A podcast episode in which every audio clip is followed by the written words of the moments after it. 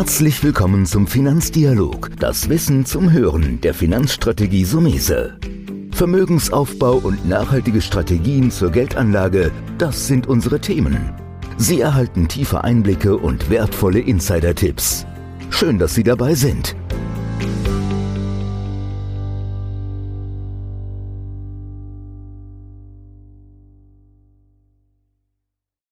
Heute reden wir mal wieder über das große Thema Vermögensverwaltung. Die Anlage über einen Vermögensverwalter. Ich habe mir hierzu einen Gast eingeladen, und zwar den Vorstand des Süddeutschen Family Office AG, Carsten Wolf. Erstmal, Wolf, danke, dass Sie sich heute die Zeit nehmen, dabei zu sein. Herr Wolf. Sehr gern. Guten starten, Morgen. Morgen. Starten wir vielleicht mit ein bisschen Basics-Informationen, so Basisinformationen. Was ist eine Vermögensverwaltung und wie unterscheidet man diese vielleicht auch von der klassischen Anlageberatung? Also wichtig ist tatsächlich äh, vom Kunden her gedacht, diese Unterscheidung vorzunehmen, zu sagen, es gibt zwei grundsätzliche Anlageideen. Das eine ist die Überlegung, bin ich Selbstentscheider, eher das klassische Modell, wie Sie sprachen, oder bin ich derjenige, der lieber delegiert? Selbstentscheider funktioniert das Prinzip so, dass sie eine Beratung erhalten. Man nennt es auch beratende Wertpapierdepots. Ein Berater macht ihnen Vorschläge als Kunde und sie entscheiden dann, ob sie diesen Vorschlägen folgen wollen. Kauf, Verkauf oder Halten der äh, Finanzinstrumente. Grundlegender Unterschied zu dem Thema Vermögensverwaltung.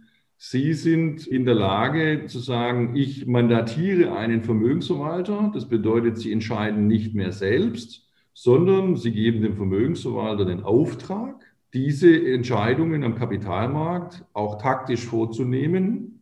Also sprich Kauf und Verkauf selbst zu entscheiden als Vermögensverwalter und diesen Aufwand dann quasi auch zeitlich zu übernehmen und entscheidungstechnisch zu übernehmen. Was sind die Vor- und Nachteile? Das äh, müsste dann jeder für sich nochmal äh, eruieren. Ein, ein großes Thema ist natürlich, äh, ist die Basis, jemanden zu mandatieren, eine Strategie zu entscheiden, wie möchte ich diese Gelder veranlagt wissen? Also was ist eigentlich die Autobahn, in der ich mich bewege als Anleger? Da gibt es ja unheimlich viele unterschiedliche Strategien, global, lokal, welche Risikobehaftung will ich dabei haben? Und natürlich auch das Vertrauen, also nicht nur die Strategie, sondern habe ich einen Vermögensverwalter meines Vertrauens, dem ich auch diese Anlageentscheidungen überlassen mag. Mhm. Da würde ich reingehen, weil gerade das Thema Vertrauen natürlich das Wichtigste in meiner Ansicht auch in der Finanzbranche ist. Und als ehemaliger Banker, ich habe ja mal ein paar Jahre bei der Deutschen Bank gearbeitet, hatte ich dort auch die Möglichkeit, die Vermögensverwaltung der Deutschen Bank zu vermitteln und habe selbst festgestellt, dass die Bank gerne auch hauseigene Produkte verwendet. Können Sie das auch so bestätigen? Sie sind ja auch ehemaliger Bankvorstand. Kennen Sie diese Zwänge auch, dass Banken in der VV oft dazu neigen, vielleicht auch hauseigene Produkte reinzutun, die gar nicht so top sind? Also es gibt solche Tendenzen, da muss ich immer schmunzeln, ja, weil äh, warum? Niemand kann alles gleich gut. Selbst große Banken können nicht alles gleich gut. Aber es gibt diese Tendenzen, Herr Somese, wie Sie das beschreiben. Es gibt aber auch Banken, die ihren Schwerpunkt auf Vermögensverwaltung haben, die diesen politischen oder strategischen Bankzwängen nicht unterliegen. Also da sollte man tatsächlich vom Kunde her sich überlegen, möchte ich das? Möchte ich eher einen freien Vermögensverwalter, der diese Produktzwänge nicht hat? Oder möchte ich mich darauf verlassen, eher eine große Marke an der Seite zu haben, die möglicherweise solche Zwänge unterliegt? Das ist ein wichtiges Kriterium, um eine Auswahl eines Vermögensverwalters zu treffen. Ist er unabhängig und denkt er für mich als Kunde? Produktunabhängig. Mhm. Jetzt haben Sie ja gut gesagt, eine Auswahl zu treffen, aber jetzt gehen wir nochmal an den Schritt, wie findet man einen guten Verwalter? Weil das Problem ist ja auch, dass das alles so, oder, oder meine Erfahrung ist, gerade bei Schweizer Vermögensverwaltung, Banken, die erzählen immer alles, was sie können, aber den Zugriff auf Backtest beispielsweise oder was der Vermögensverwalter leistet, ist ja gar nicht so einfach rauszukriegen. Wie, wie geht man da vor? Also Frage, zwei Fragestellungen da drin. A, einen guten Verwalter überhaupt allgemein zu finden. Ja? Oder wie findet man einen freien? Und B, die Frage, gibt es in dieser Branche überhaupt das Thema Backtest? Wie kann der Verwalter dann zeigen, dass er gut war? Also ist natürlich ein sehr detailliertes Thema. Eigentlich brauche ich eine Vertrauensperson. Das machen wir zum Beispiel im Family Office, um solche Verwalter herauszufinden oder äh, einen freien Finanzberater, dem ich vertraue, der mir dabei möglicherweise hilft. Das ist ein Handwerk oder ein Beruf, wie jeder andere auch. Ich will Ihnen grob eine Vorgehensweise vorschlagen. Die erste ist, das Wissen zu haben, dass in Deutschland, in Europa auch, aber in Deutschland von der deutschen Brille aus gesehen, jeder Vermögensverwalter eine Zulassung braucht im Sinne des Gesetzes. Also nicht jeder darf sich Vermögensverwalter nennen, sondern er wird äh, beaufsichtigt von der Bundesbank und der BaFin. Und äh, diese Lizenz bekommt auch nicht jeder. Also nicht jeder kann einfach sagen, ich werde jetzt eine, gründe eine Vermögensverwalter, macht Verwaltung, macht es dann, sondern tatsächlich gibt es da ein Prüfverfahren und wird nochmal lizenziert und ist auch gar nicht so einfach, sowas überhaupt zu bekommen, weil da viele Dinge sowohl von Integrität als auch Know-how, auch von der Behörde, von der Aufsichtsseite her berücksichtigt wird. Also die Formalkriterien. Das Zweite ist das Inhaltliche. Und auch da kann ich immer nur empfehlen zu sagen, Natürlich ist es wichtig im Sinne von, wer steckt denn da dahinter? Wer sind denn die Gesellschafter? Wem gehört denn überhaupt die Vermögensverwaltung? Zum einen, dass man da nicht irgendjemand aufsitzt, der ein Schneeballsystem hat oder Geldwäsche im Extrem eigentlich im Sinn hat, sondern ist es eine seriöse Gesellschafterstruktur, wo man sagen kann, ja, das kann ich nachvollziehen, das verstehe ich.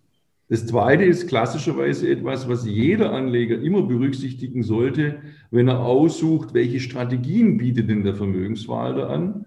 Passen diese Strategien überhaupt gedanklich zu meinem Chance-Risikoprofil oder auch zu meinem Liquidierungsbedürfnis? Also wie liquide kann ich eigentlich dieses Thema wieder beenden? Weil auch da gibt es Unterschiede. Es gibt Vermögensverwalter, da kommen sie so schnell aus den Vermögensverwaltungsverträgen nicht raus.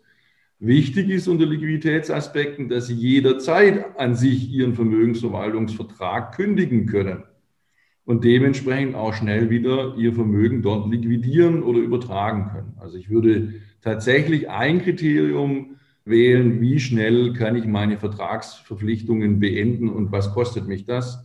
Nicht üblich sind beispielsweise Auflösungsgebühren. Ja, also das wäre tatsächlich ein Punkt, für mich zu sagen, ich wähle diesen Vermögensverwalter nicht, wenn ich da Auflösungsgebühren hätte, um das wieder an mein Geld zu kommen.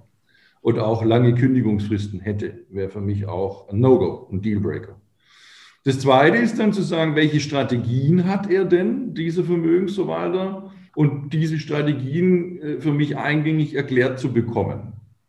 Jede Strategie hat ein Chance-Risiko-Verhältnis. Eine Risikokennzahl ist beispielsweise diese Volatilität, auf Deutsch Schwankungsbreite oder ein Drawdown, also wie viel Verlust habe ich zu tragen gehabt in der Vergangenheit. Sie sprechen es an in der Historie, um zu erkennen, mit wie viel Risiko habe ich welche Risiko, äh, Rendite-Chance versprochen bekommen. Also dieses Chance-Risiko-Verhältnis in der Strategie.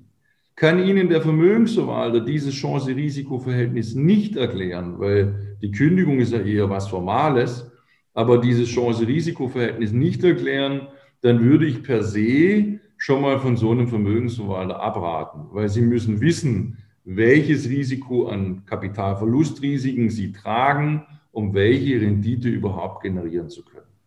Und kann er das nicht und kann er das auch nicht aufzeigen in Form von Werbematerial oder Factsheets, dann ist es sowieso mit einem Fragezeichen anzusehen, weil jeder dazu verpflichtet ist, solche Werbematerialien oder Präsentationen redlich und anschaulich und nachvollziehbar für den Kunden zu zeigen. Da habe ich vielleicht ein kleines Fazit, das passt. Ich fasse nochmal zusammen. Also die handelnde Person auf jeden Fall, wie Sie gesagt haben, Thema Vertrauen muss beachtet werden. Die Firmenstruktur der Vermögensverwaltung, bankenabhängig, unabhängig. Dann, wie Sie selbst gesagt haben, ganz ausführliche Erklärung der Strategie und jederzeitige Vertragsauflösung wären so diese Basics Points, die man auf jeden Fall beachten muss. Ich würde da noch mal eine Frage anschließen, weil ich das auch schon hatte. Wir hatten jetzt hier einen Vermögensverwalter aus Bad Homburg, wo der Kunde dann zu uns rübergekommen ist, weil dieser Vermögensverwalter in illiquide Beteiligungen investiert hat. Wie sehen Sie das Thema? Ich bin ein Freund, der sagt, wenn ich mein Depot mache und meine Wertpapiere, sollte da drin sein alles, was jederzeit verkaufbar ist. Dann gibt es aber auch die Möglichkeit von Beteiligungen außerbörslichen. Finden Sie das spannend, weniger spannend, sowas in eine Vermögensverwaltung mit einzumischen? Oder sagen Sie eher so, wie ich denke, trenn das mal direkt von einem Depotansatz? Also ich bin bei Ihnen, ich trenne das. Also tatsächlich ist eine illiquide Geldanlage immer mit einem anderen Profil versehen. Also wir sprachen über Chance-Risikoprofil in Verbindung mit Liquidität, das magische Anlegerdreieck. Ich bin da ganz Ihrer Meinung, es hat grundsätzlich in der Vermögensverwaltungsstrategie nichts zu suchen, außer es ist eine Individualstrategie, die ein großes Volumen hat, wo man mit dem Kunden als Einzelbasis mit ihm genau solche Themen bespricht und sagt, wir wollen das, das ist ausdrücklicher Kundenwunsch. In einer grundsätzlichen Vermögensverwaltung würde ich es immer trennen. Ich würde keine illiquiden Werte in einer Wertpapiervermögensverwaltung sehen. Mhm. Ja, das ist schön. Das ist auch eine Bestätigung jetzt für mich, um meinem Alltag mal hier bei einem Experten nachzufragen.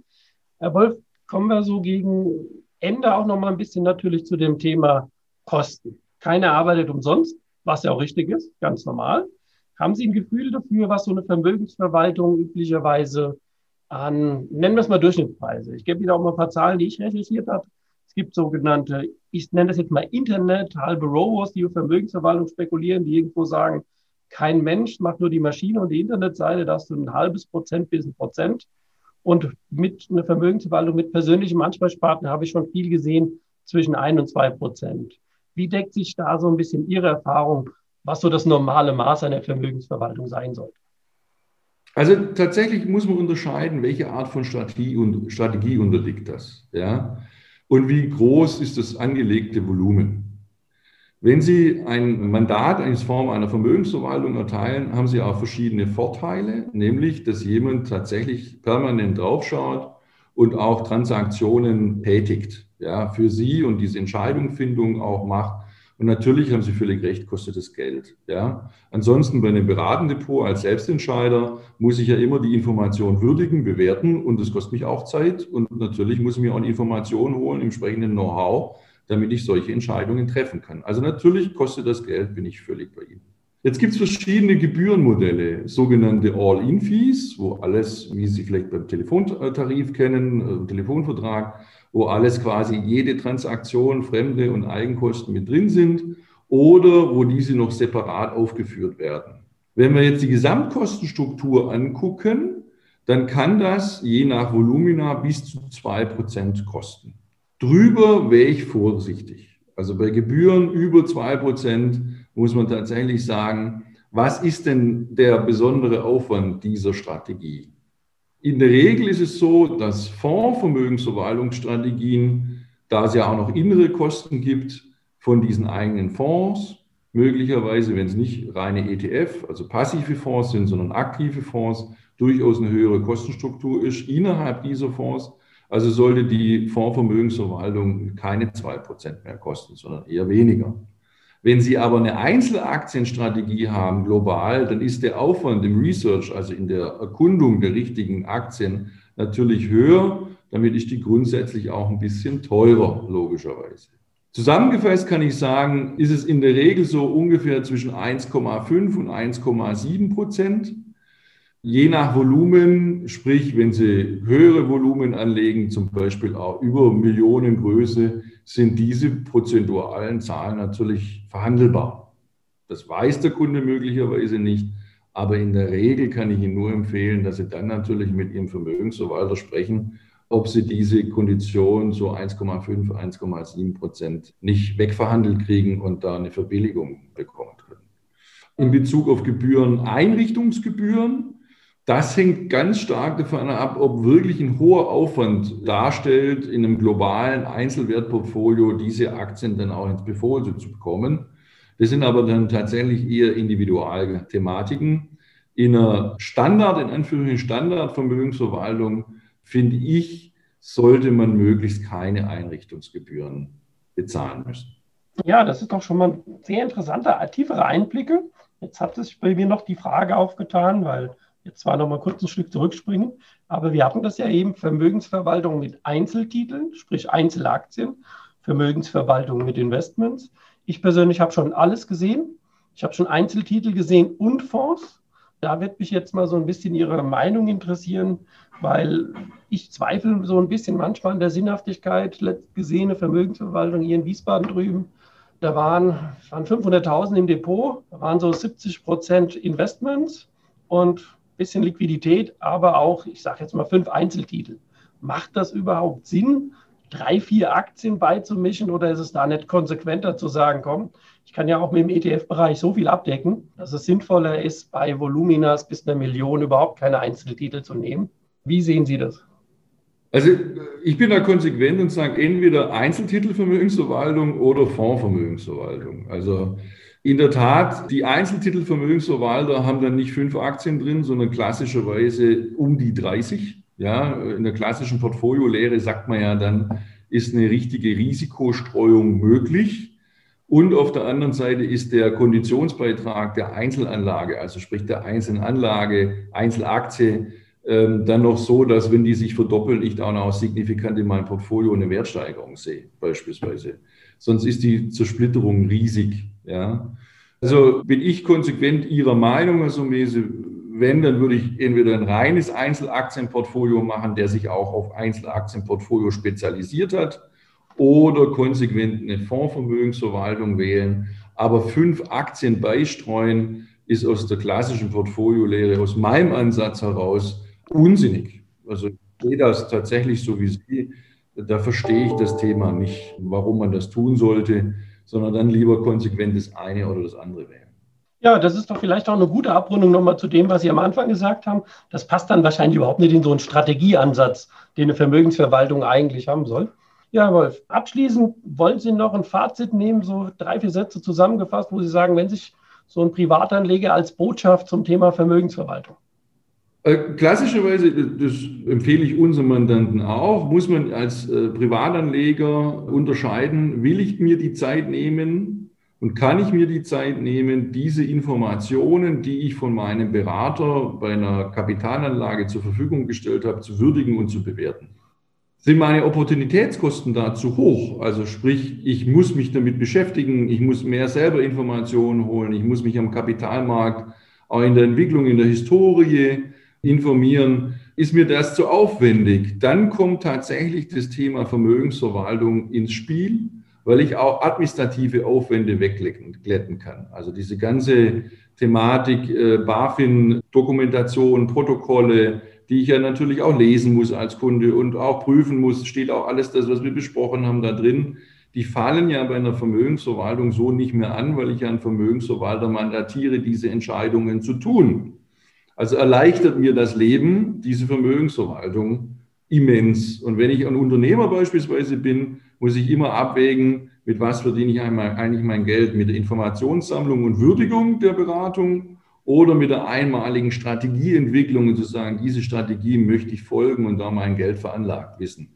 Und das geht natürlich dann einfacher über einen Vermögensverwalter. Basis dafür ist, den Richtigen zu finden und ihm auch das Vertrauen dafür zu schenken. Dieses Vertrauen ist Grundlage dafür, dass ich das mache kann ich mir diese Hürde äh, nicht vorstellen zu nehmen, also jemand dieses Vertrauen zu schenken, bin ich mit einem beratenden Depot natürlich besser unterwegs, weil ich dann äh, Selbstentscheider bin und immer sage, okay, ich entscheide, was mit meinem Geld in der Einzelanlage passiert. Man kann auch eine Mischform wählen und kann sagen, eine Vermögensverwaltung für einen Teil, das will ich abgedeckt haben, da habe ich relativ viele Kunden, die eine globale Strategie mit einer, äh, mit einer Vermögensverwaltung fahren und sagen, für einen anderen Teil hätte ich aber gern Mitspracherecht und Selbstentscheidung, weil ich da auch mehr meinen eigenen Gedankengängen Einfluss geben kann und sagen kann, okay, ich möchte beispielsweise was ganz Spezielles, ganz Individuelles für mich selber gestrickt haben und deswegen teile ich das auf. Äh, man muss wissen, wirklich Individualvermögensverwaltungen gehen erst ab einer Million los. Einer Million Euro, wo ich sagen kann, ich kann meinem Vermögensverwalter sagen, das ist die Strategie und so möchte ich es auch gern nur für mich individuell und für niemand anders haben. Und diese eine Million muss man erstmal haben und man muss sie auch erstmal jemandem geben, dem ich so viel Vertrauen schenke, dass der das dann tut. Ja, dann ist doch ein perfektes Fazit. Besonders auch der Ausblick hat mir gefallen. Kannst auch theoretisch ja beides machen, man muss nicht immer nur auf ein Pferd setzen. Herzlichen Dank, Herr Wolf, dass Sie heute dabei waren und uns richtig schöne, tiefe Einblicke nochmal in dieses Konstrukt Vermögensverwaltung gegeben haben. Sehr gerne, hat mich auch gefreut, Herr Sommerse.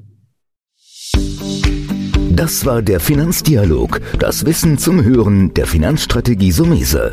Natürlich ist dieser Podcast keine Anlageempfehlung, denn jede Anlageentscheidung muss individuell getroffen werden.